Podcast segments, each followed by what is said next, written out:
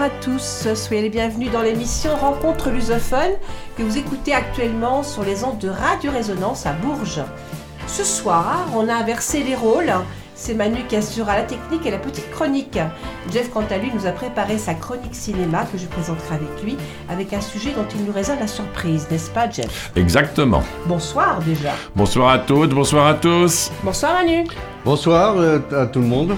Ça va Ça va Hélène Ouais, ouais, ça va. En ça va Jeff Oui. Ce soir, tu nous présentes, alors tu nous assures la technique, mais tu nous présentes aussi ta petite La chronique. petite chronique, tout à fait. Exactement, très sucrée. Oui, un peu sucré, oui. Très bien. Alors, ce soir, il fait un petit peu froid, il fait déjà nuit. C'est triste quand même. Hein. Bah ouais. Ah oui, tout à fait. ouais. C'est- Bah, c'est- comme ça, hein, c'est l'automne. Hein. Bah oui. Exactement. On y va, Manu On y Prêt va, c'est parti. Allez, go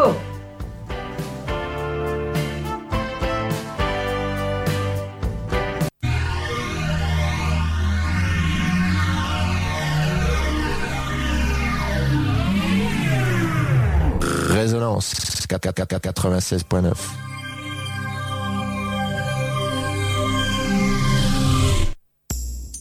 Sur Rencontre lusophone, on n'est pas à l'abri d'un coup de gueule ou d'un coup de cœur. C'est la petite chronique. C'est la petite chronique.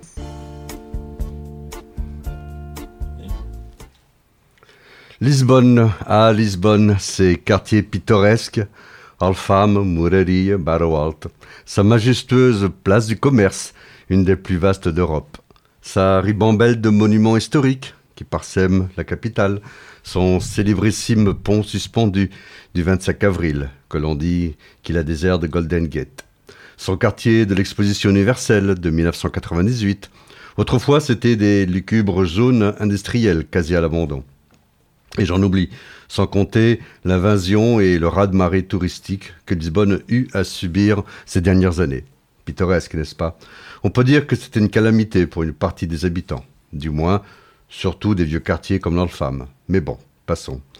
Mais jamais, au grand jamais, il ne faut partir de la capitale portugaise sans avoir visité un de ses plus célèbres quartiers. Je veux bien sûr parler de Belém.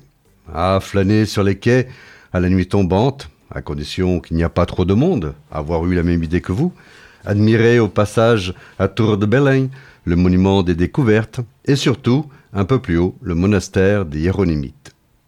La tour et le monastère, classés tous les deux au patrimoine mondial de l'UNESCO, sont de véritables chefs-d'œuvre de l'art gothique manuelin.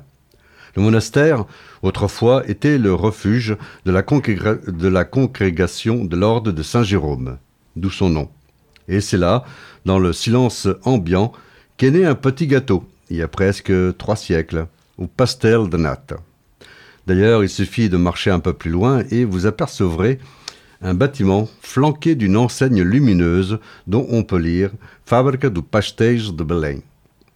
Devant l'entrée au sol, une inscription vous informe qu'elle existe depuis 1837. Et surtout, vous apercevrez devant une file d'attente incommensurable de gens qui patientent jusqu'à une heure d'attente pour avoir le privilège de manger un pastel de nata. Car le vrai, l'authentique pastel de nata, c'est là-bas et nulle part ailleurs que vous le consommerez. D'ailleurs, six personnes au monde connaissent la recette. Les trois descendants du gars qui a commencé à les fabriquer et trois pâtissiers. Oui, car vous avez beau connaître la recette, vous n'êtes pas du métier, bref. Cela m'a toujours fait rappeler ces, ces images des files d'attente pendant l'occupation de la Seconde Guerre mondiale, des pauvres gens tenant fébrilement en main leur ticket de rationnement, espérant avoir quelque chose à mettre sous la dent. Ou bien, aux antipodes, à Paris, par exemple, chez la Durée, les gens qui attendent des heures juste pour bouffer des macarons. Pour les macarons, je ne sais pas, mais en ce qui concerne les pastéis de natte, d'où l'appellation pastéis de Belém, est protégée depuis 1911, l'écrivain, un jour, l'écrivain culinaire, Tiago Martins, dira C'est un joli coup de marketing, car qui aujourd'hui, dans une dégustation à l'aveugle, pourrait différencier le pastel de Belém des autres pastéis de natte Probablement personne. Il n'empêche que la petite douceur est devenue un emblème national, au même titre que la tour de Belém, le coq de Barcelos, le fado, ou bien Cristiano, Ron- Cristiano Ronaldo. À croire que, vu de l'étranger, le Portugal n'est limité qu'aux pastéis de nata et au foot. Certains se mettent à rêver, Ah, si on pouvait persuader Ronaldo de manger un pastel de natte de Belém et de le prendre en photo à ce moment-là. Cela serait le Graal. Il se pourrait même que le PIB du pays s'améliorerait. La légende raconte que lors d'une visite du roi Don Juan IV, un des moines du monastère, pâtissier et ventripotent de son état, qui s'appelait Da Silva, était chargé d'élaborer une douceur pour les papilles gustatives du souverain.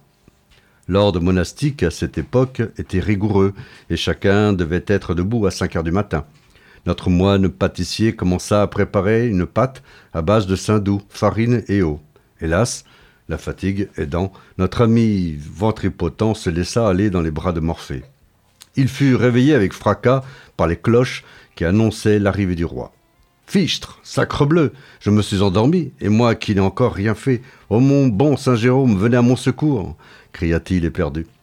Il semblait, il sentait déjà sur son pauvre dos la dureté du bâton de la bastonnade que ses condisciples lui infligeraient. Alors, avisant sur sa table de travail d'autres aliments, et oui, je ne peux pas le dire, c'est secret, il mélangea le tout, roula la pâte, la découpa en rondelles et enfourna le tout dans le four qui était encore chaud, par un heureux hasard. Mais il continua à jouer de malchance. Quand il ressortit, les gâteaux étaient brûlés. Il pria fortement une nouvelle fois Saint Jérôme de l'aider, et c'est là qu'il vit, ô miracle, un pot de cannelle. Il en saupoudra les douceurs pour en estomper l'aspect et l'odeur du brûlé. Le souverain trouva cela délicieux. Le pastel de natte était né. En 1837, avec les lois anticléricales, la congrégation de Saint-Jérôme ne recevait plus de dons des nobles et de la monarchie. Ils furent obligés de vendre toutes sortes de choses, du mobilier, et du matériel liturgique, entre autres. C'est alors qu'un des moines de l'ordre eut l'idée de vendre la recette du pastel de natte à un certain Domingo Rafael Alves, pâtissier de son état et propriétaire d'une usine de sucre du voisinage. Depuis, le secret se transmet de génération en génération, et le petit flan à la crème est connu dans le monde entier. Et l'engouement est incroyable et mystérieux pour moi, je vous l'avoue. Il suffit pour s'en convaincre de voir la queue qu'il y a devant l'usine de Pastes de Bélaigne pendant la période estivale. Et tout ça pour des petits gâteaux à la crème. Mais bon, il paraît qu'ils sont bons.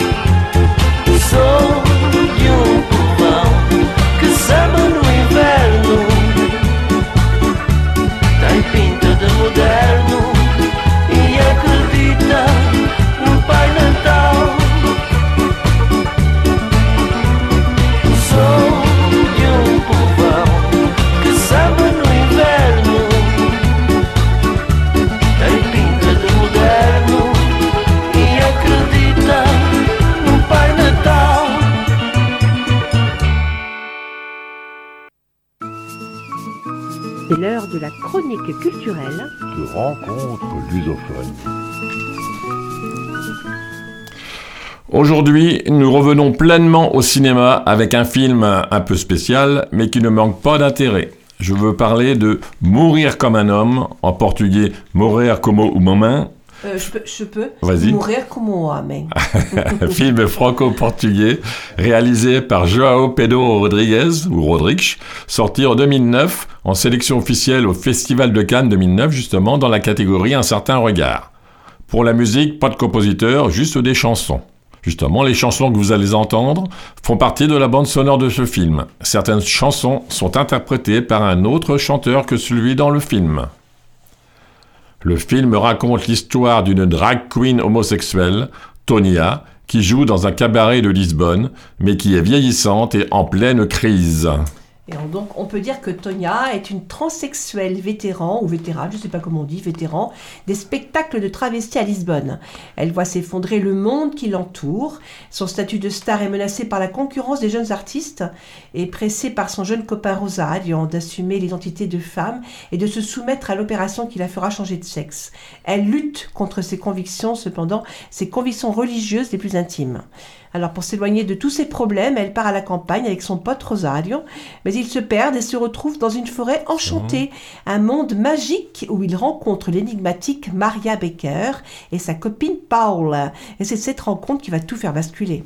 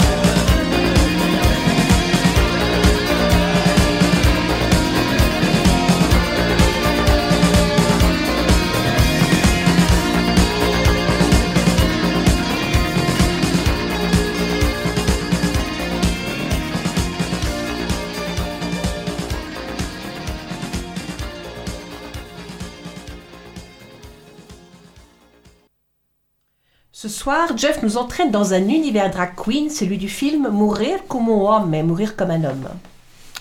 Mourir comme un homme a été présenté dans de nombreux festivals à travers le monde, dont le Festival de Cannes, j'en ai parlé, et le Festival du film queer Mezipatra en République tchèque, où il remporta le grand prix du jury. Il s'agit d'un festival centré sur des films ayant pour thématique commune la représentation de minorités sexuelles, telles les femmes lesbiennes et les hommes homosexuels. Le festival a pour visée de servir l'émancipation des communautés lesbiennes et homosexuelles en République tchèque. En abordant le genre musical, le réalisateur João Pedro Rodrigues a opté pour certains choix artistiques, comme celui de se focaliser sur les coulisses du spectacle, comme miroir et reflet de l'intimité des personnages, au lieu de se fixer sur l'aspect scène et de théâtralisation de l'acte de chanter. Les chansons et les musiques du film apparaissent ainsi comme des indicateurs, reflétant aussi bien les sentiments des personnages que l'histoire dans laquelle ceux-ci interagissent. Mourir comme un homme est le troisième long métrage de fiction mis en scène par Rodrigues. Dans Au Fantasma, en 2000, le, réalis- le réalisateur avait déjà abordé le terme de la sexualité marginale à travers la relation homosexuelle entre deux protagonistes. Et dans Odette, en 2005, il avait continué ses travaux sur cette sexualité marginale. Alors pour le réalisateur João Pedro Rodrigues, Mourir comme un homme est un film de guerre avant tout, en d'autres mots, un monde en guerre et un- une guerre en, fait contre soi-même. Et il s'agit aussi bien d'une histoire d'amour, celle de Tonya et de son jeune copain Rosario. En bref, c'est un Roméo et Juliette inédit. Ben, pour donner corps à ces personnages, le réalisateur s'est appuyé sur les témoignages de différentes personnes familières à la question de la transsexualité, aussi bien du côté des transsexuels que du personnel médical. Ce travail de recherche a constitué l'étape primordiale pour faire en sorte que les personnages du film apparaissent de la manière la plus crédible possible. Ben, cela étant, Rodrigues insiste sur le fait qu'il n'a pas voulu retranscrire ces témoignages à l'écran. Il s'en est simplement servi pour rendre son film le plus authentiquement possible. L'écriture s'est plutôt conformée aux exigences de la construction romanesque, dialoguant avec les codes de la comédie musicale, du mélodrame et de la tragédie, explique-t-il. What's the use of sighing? What's the use of crying? If it's giving you the sack. If your kisses can't hold the man you love, then your tears won't bring him back. You might as well be cheerful, there's no use being tearful. If he wanders off the track, if your kisses can't hold the man you love, then your tears won't bring him back. Tonya est en fait une transsexuelle, vous l'avez bien compris, qui n'a pas encore achevé sa transformation, puisque l'opération la plus délicate, qui la rendrait définitivement femme, reste à accomplir. Mais elle redoute cette intervention de ce que son jeune amant Rosario ne cesse de la presser de subir, car cet acte définitif va également à l'encontre de ses fortes convictions religieuses. Au moment où nous entrons dans la vie de Tonia, elle est confrontée à une multitude de problèmes, tous plus compliqués les uns que les autres. Rosario, qu'elle aime comme un amant, mais qu'elle soigne et protège comme un enfant, qu'il pourrait être d'ailleurs, est un drogué, égoïste, exigeant, souvent dur et distant. Par ailleurs, Tonya n'est plus toute jeune. Star d'une- d'un spectacle de transformiste à Lisbonne, elle se heurte à l'arrivée de nouveaux et jeunes talents et sent bien que le patron souhaite renouveler les numéros.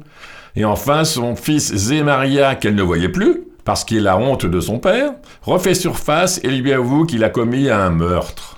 Alors la première scène énigmatique, sombre et belle, trouvera son explication plus tard. Mais dès l'ouverture, il faut se laisser porter par ce film lent et envoûtant qui prend tout son temps pour un plaisir infini.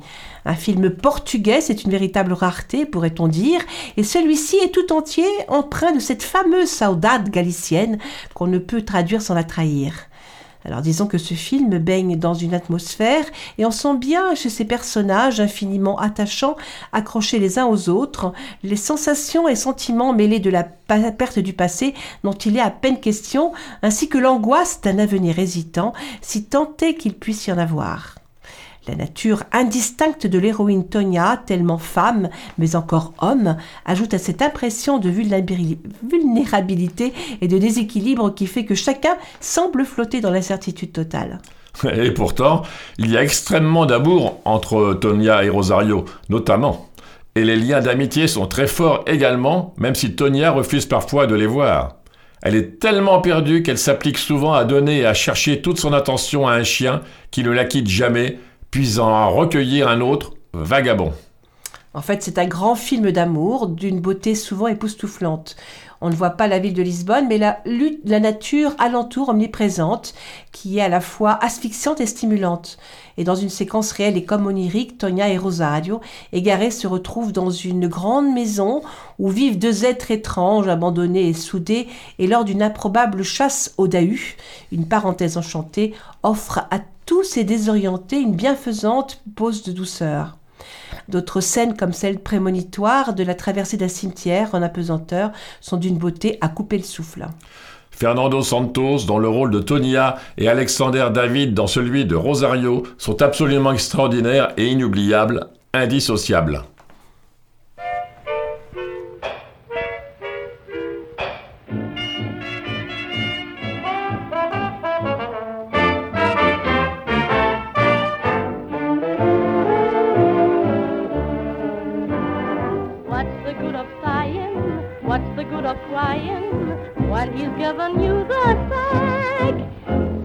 Kisses can't hold the man you love, then your tears won't bring him back. Might as well be cheerful, no use being fearful when he wanders off that track. If your kisses can't hold the man you love, then your tears won't bring him back. Ah, now listen, if sweet sugar kissing isn't gonna make him then tell me how do you hope to bring him to you with these songs? Be a regular fellow, just say what the hello, get his clothes and help him pack. If your kisses can't hold the man you love, then your tears won't bring him back.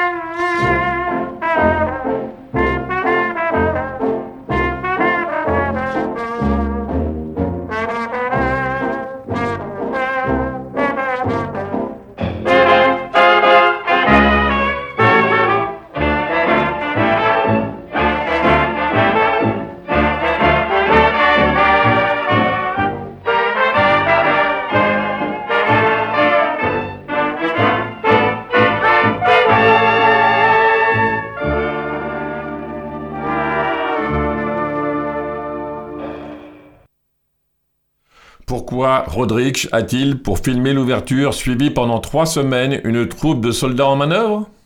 La forêt ressemble à un studio et le camouflage des soldats a du maquillage et a des accessoires de scène. Pourquoi a-t-il suivi une vraie troupe si c'est pour nous faire douter qu'il s'agit d'une vraie troupe dans une vraie forêt avec des vraies tenues de camouflage?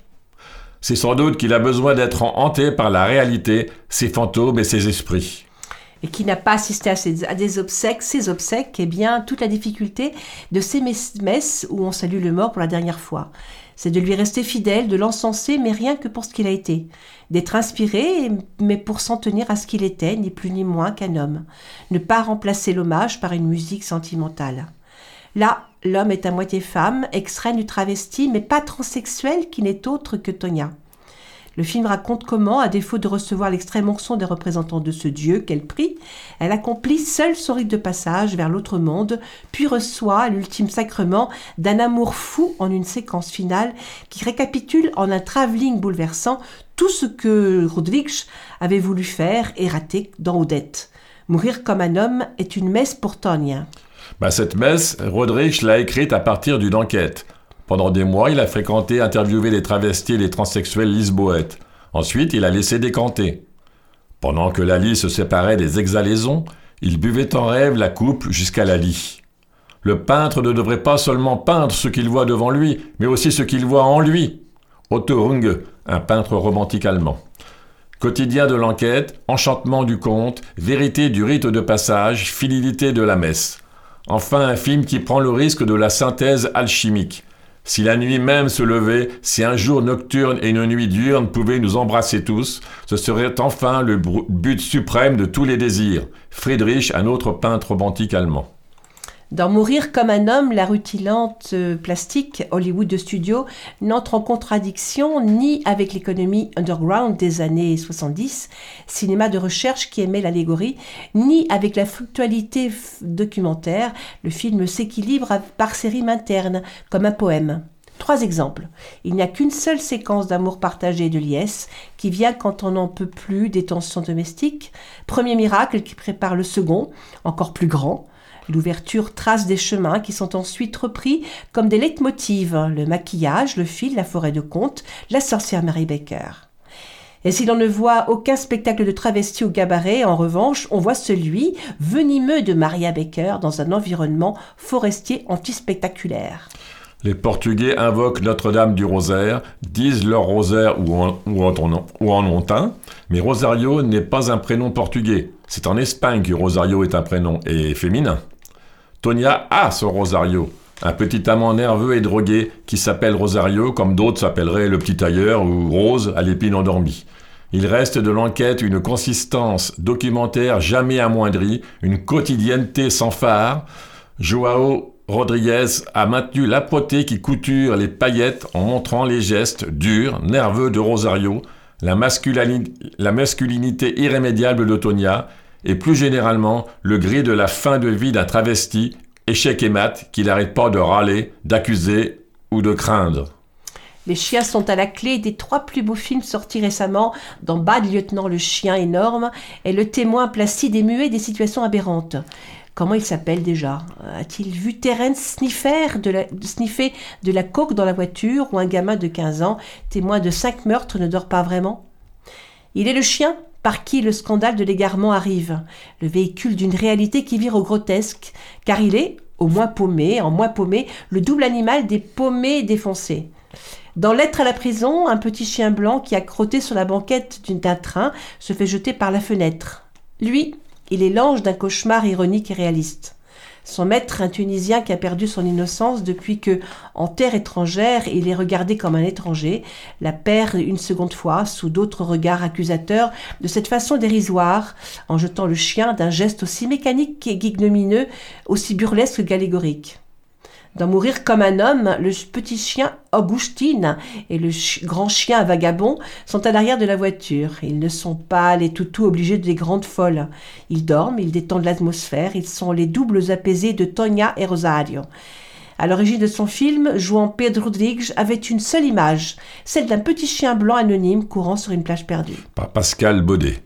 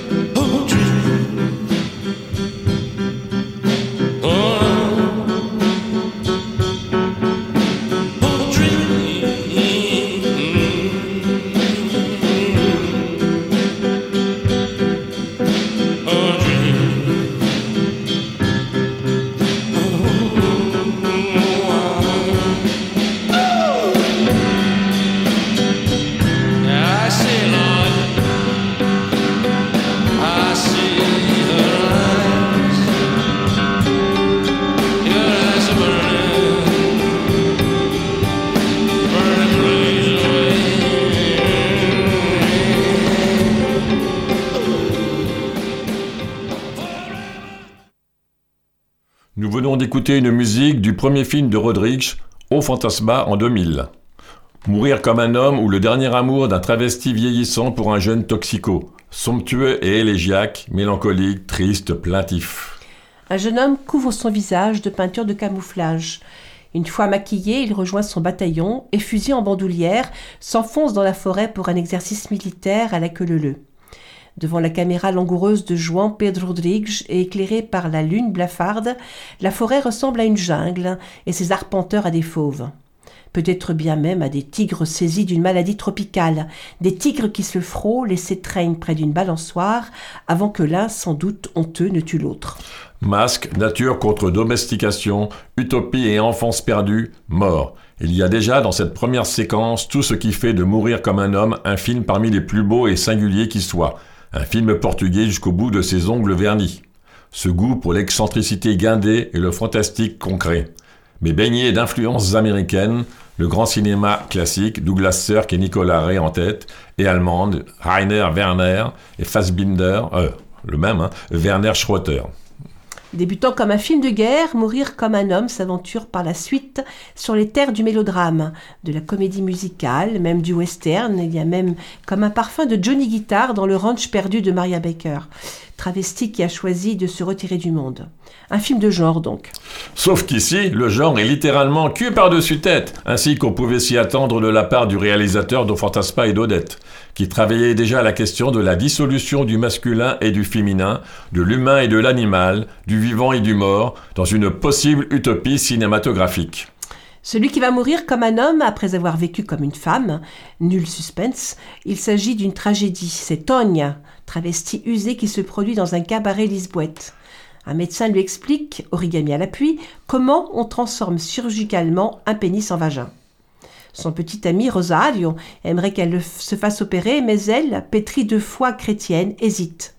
Pendant ce temps, son corps pourrit de l'intérieur à cause d'une prothèse mammaire abîmée. Le compteur funeste se met en route. Le film, de loin le plus mélancolique de son auteur, se pose d'emblée dans l'après. Après la gloire, Tonia est concurrencée par un travesti plus beau, plus jeune. Après la passion, son couple bat de l'aile. Les personnages sont fatigués, là, à bout de souffle. Le fils déserteur de Tonia. Leur glissade vers la mort, inéluctable, s'accompagne de langoureux travelling qui donne à l'ensemble un air de marche funèbre. Une marche colorée, cependant, chez Rodrigues, on le sait, la mort, pour tragique qu'elle soit, n'est jamais une ligne droite à sens unique. Et toute la beauté du film est de faire de cette élégie un chemin vers la joie. À mi-parcours, Tonia obtient un répit à la faveur d'une balade en forêt, celle-là même où les soldats s'égaraient au début. Dans la bulle enchantée de Maria Becker, tout semble soudain aller de soi, comme si le compte à rebours s'était arrêté. On y boit le thé en escarpin noir, car une femme, car une femme n'est pas une femme sans chaussures trop serrées. On y récite des poèmes allemands devant le soleil couchant, on y chante en rouge profond, on y chasse le dahu en pleine nuit américaine, qui tranche avec la nuit noire du prologue. Je rappelle, la nuit américaine, c'est une technique cinématographique permettant de tourner en plein jour des scènes d'extérieur censées se dérouler la nuit. Paradis perdu, enfance retrouvée, mais l'utopie ne dure pas et la tragédie reprend son cours jusqu'au final, sublime, où toutes les forces contenues jusque-là s'expriment enfin.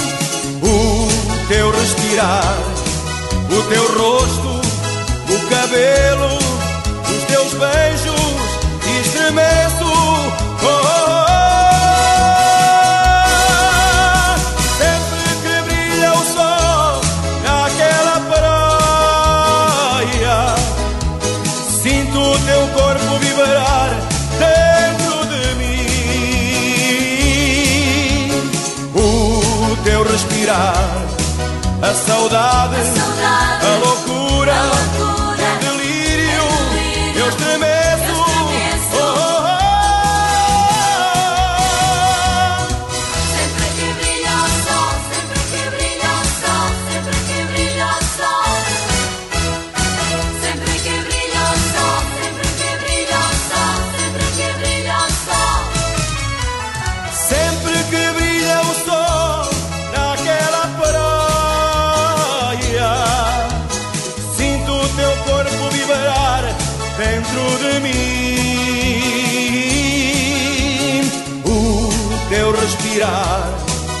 Teu rosto,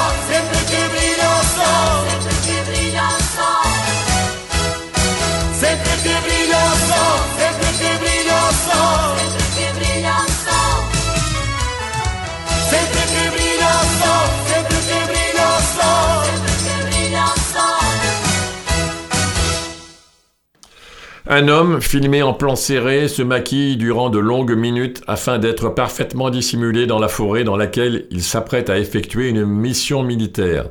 Ainsi commence Mourir comme un homme, où tout est résumé dans une première séquence très réussie.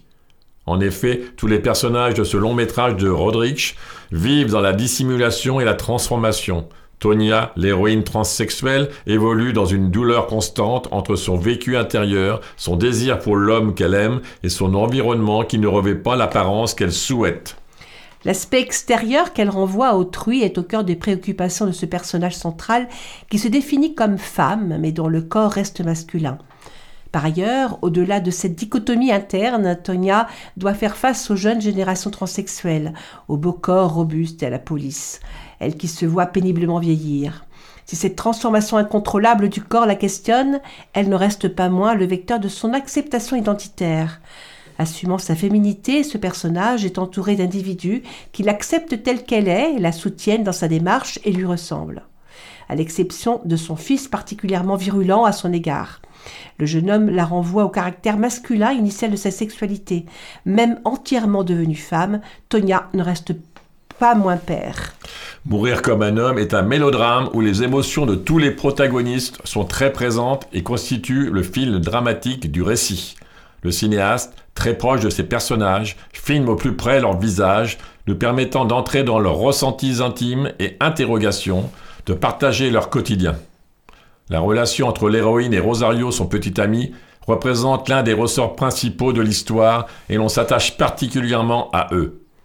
L'amant est très jeune. On ne peut ignorer le caractère oedipien de cette relation et l'on redoute une issue tragique à leur amour passionnel. Avec lui, Tonya vit en accord avec elle-même, entièrement honnête. Mais la souffrance de ne pas pouvoir aller au bout de sa transformation à cause de ses convictions reste présente à chaque instant de son existence. Au cours d'une balade en forêt, cette femme vit une expérience quelque peu surréaliste, dans un en- ailleurs indéterminé, en communication avec ceux qu'elle aime et côtoie. Cette séquence onirique, dans un lieu de perdition, sous l'effet de champignons hallucinogènes, représente une transition dans le récit.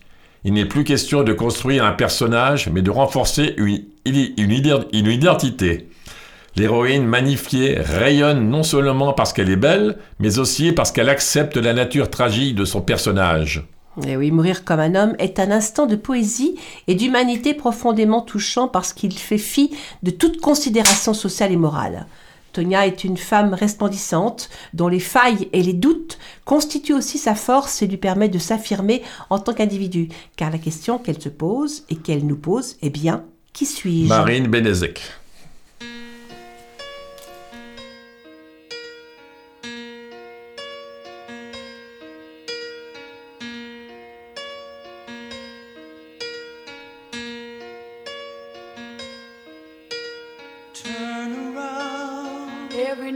And then I get a little bit lonely and you're never coming around. Turn around. Every now and then I get a little bit tired of listening to the sound of my tears. Turn around. Every now and then I get a little bit nervous that the best of all the years have gone by. Turn around. Every now and then I get a little bit terrified and then I see the look in your Turn eyes.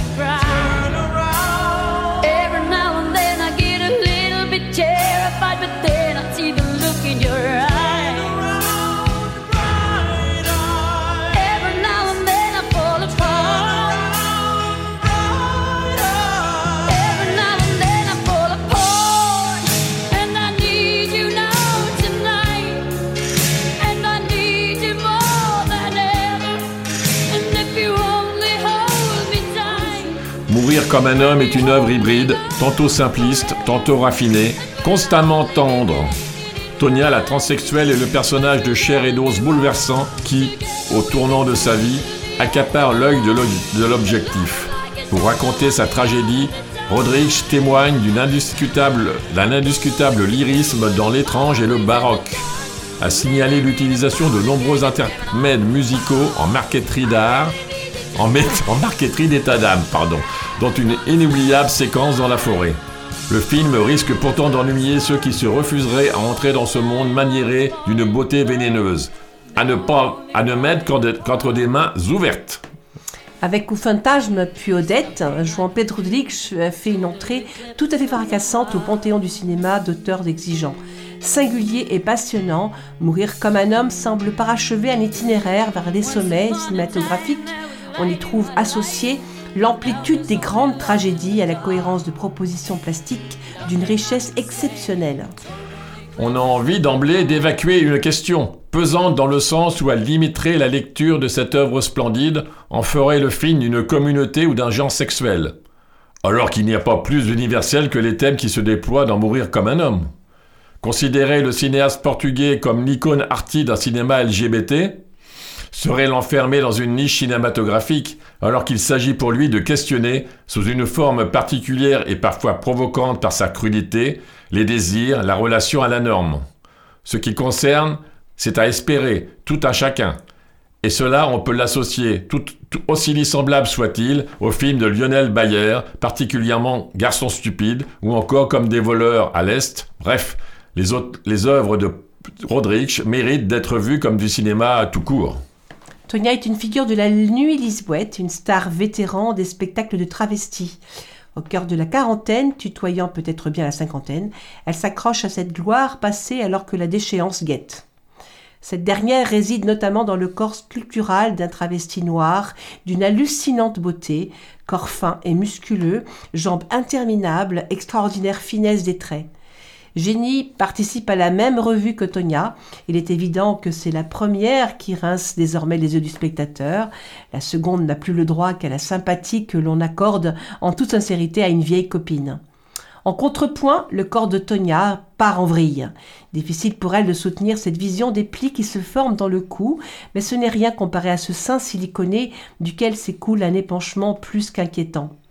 Parmi les nombreuses composantes de la tragédie qui se joue dans Mourir comme un homme, il y a ce croisement de la trajectoire de ces deux corps. Le cœur de la tragédie est celui du devenir de ce corps, selon une, selon une dynamique contradictoire. D'une part, la dégradation, il s'agit d'un corps qui entre en pourrissement, ces écoulements de sa poitrine infectée renvoient clairement à la putréfaction.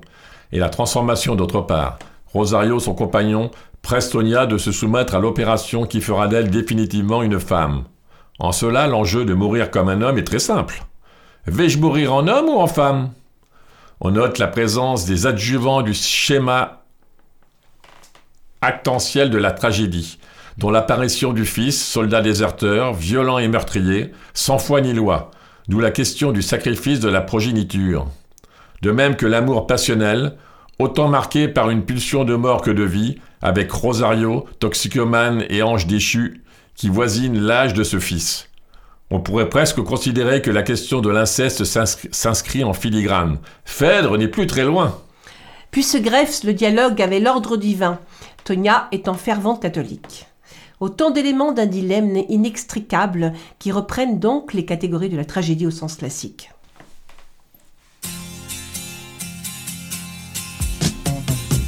Tão só como sempre, num café entrei. Foi quase um milagre, porque te encontrei. Teu olhar distante, no meu foi parar. Fiquei teu amante, no primeiro olhar. Fiquei teu amante no primeiro olhar. O meu amor, o meu segredo, minha aventura, minha loucura. Já todos sabem. Olha que a vida tem mais marés Nenhuma esperança, nenhum sinal E continuas tão sentimental. Passas tristonha sem ver ninguém. Como quem sonha à espera de alguém. Flor de mistério que é noite em flor. Mulher poema vestindo amor. Virá um dia qualquer. Tu serás a minha mulher. Sempre só e triste, que mundo é o teu? Que passado existe? O que aconteceu? Nas horas paradas que tens sem viver, há mil madrugadas. Pour essayer de comprendre un peu le film, nous avons posé quelques questions au réalisateur. C'est Jeff qui va se mettre dans le rôle du réalisateur. Alors, comment pourrait-on résumer ce film ou décrire votre film? Non, le film est parti de ce personnage de Tonia, d'abord. J'ai fait beaucoup d'interviews avec des travestis et des transsexuels avant d'écrire le scénario. Je me suis inspiré de quelques personnes ayant réellement vécu. Quelques-unes sont déjà mortes, d'autres sont encore en vie. D'autres ont changé de vie et ont cessé de faire des spectacles de travestis. J'ai pris des bouts d'histoire, mais l'idée n'était pas de faire un portrait de la transsexualité ou des travestis. Avec mon scénariste, on voulait à tout prix faire une fiction et suivre la structure d'un mélodrame ou d'une comédie musicale. Alors, ce qui est frappant dans ce film, c'est la façon dont vous utilisez la musique. Il y a notamment une scène où les personnages en forêt s'arrêtent pour écouter un morceau de musique. Quelles étaient vos envies concernant l'emploi de la musique? L'idée était de faire un musical sans musique. La plupart du temps, les personnages chantent a cappella. Ce que j'ai essayé de faire, c'est de partir de genres classiques, films de guerre, mélodrames, musical, et de les tordre ensuite pour mieux me demander comment traiter ces genres dans le Portugal d'aujourd'hui. On a suivi la structure d'un film musical avec une action qui parfois s'arrête pour laisser place à un numéro musical qui raconte des choses sur les personnages. Concernant ce moment où l'on écoute une chanson dans la forêt, un morceau que j'aime beaucoup et qui en dit long sur le personnage, l'idée était que les personnages s'assoient comme le spectateur dans la salle et écoutent cette chanson du début à la fin. L'émotion peut venir de là. Mon but est toujours d'arriver vers une émotion, même si j'essaie de faire un mélodrame peut-être un peu froid, comme le disait Fassbinder dans les années 70, mais je veux faire passer des émotions d'une façon personnelle et unique. J'essaye de trouver un chemin dans le cinéma qui soit un peu le mien. Je pense toujours à cette question du genre et comment on peut travailler avec. Et de quoi parle cette chanson? Le morceau se nomme Cavalry, Calvary de Baby Lee, une chanteuse transsexuelle américaine dont le travail me fait penser à Anthony and the Johnsons. Ils ont d'ailleurs travaillé ensemble. Ça parle du calvaire et des enfants qui meurent. Ce n'est pas exactement l'histoire du film, mais elle est très liée au calvaire de Tonia. L'émotion n'est pas que dans les paroles, elle réside également dans la musique et dans la façon dont cette chanson est chantée, extrêmement émouvante. Je pense que Tonia ne comprendrait pas ce que dit le morceau, mais il y a une solennité dans cette chanson et dans cette scène qui fait ressentir des choses fortes. Quand Tonia entre dans la forêt, c'est comme si elle mourait la première fois. Cette forêt semble un peu hantée par des fantômes, on ne sait pas très bien si ceux qui l'accompagnent existent ou pas. L'idée était de faire de cette forêt un décor de contes de fées, mais aussi un peuple peuplé, un lieu peuplé de fantômes. Écoutons donc cette super chanson Ca- Calvary.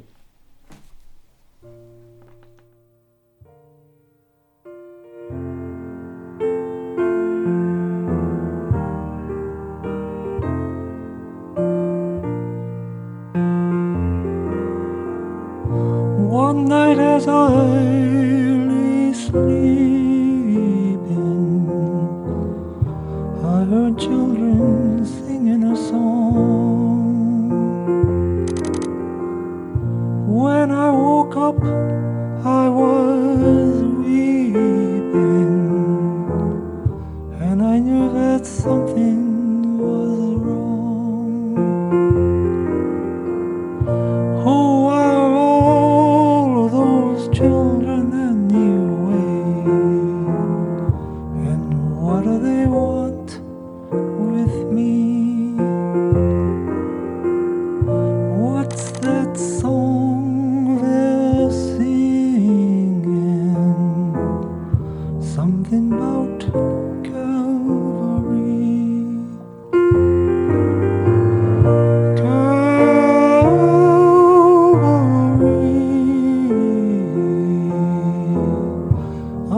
on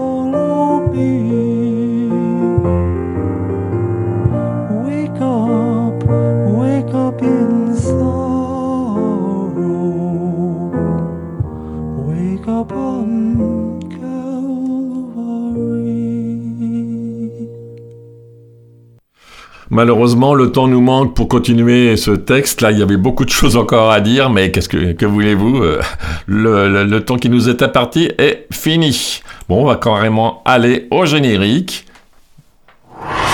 Un maximum de musique, un maximum de son. 96.9. C'est Radio Résonance.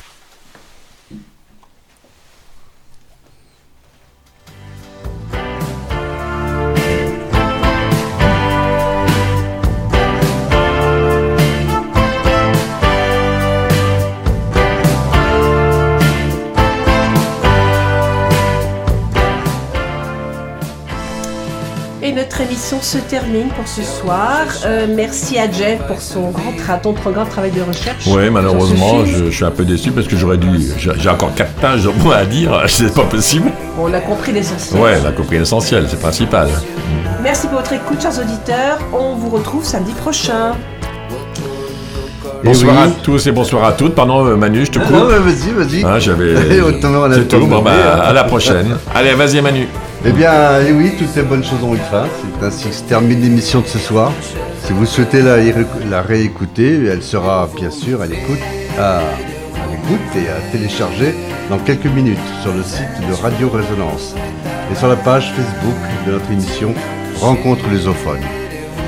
Et je voudrais fi- finir euh, à vous dire, parce que vous savez que bientôt c'est la Coupe du Monde la semaine prochaine, Ouais, et notre équipe nationale est en liste. ouais. Donc, euh, seleção. C'est ça. Qu'est-ce qu'il faut dire dans ces cas Forza Non Força Portugal. Força Portugal, voilà. Et, et- et on soutient Ronaldo qui en ce moment est bien Oui, euh, Au creux de la vague. quand même. Il est hein. au creux de la vague. Oui, mais Il au la vague, une- mais il est, il est, il est fort et il Ouais. mérite qu'on le supporte. Mais il va faire une bonne Coupe du Monde, tu vois. Exactement. Vive la seleção portuguesa. Pensons. ben, à samedi prochain, et comme dit le grand chef, à te mais.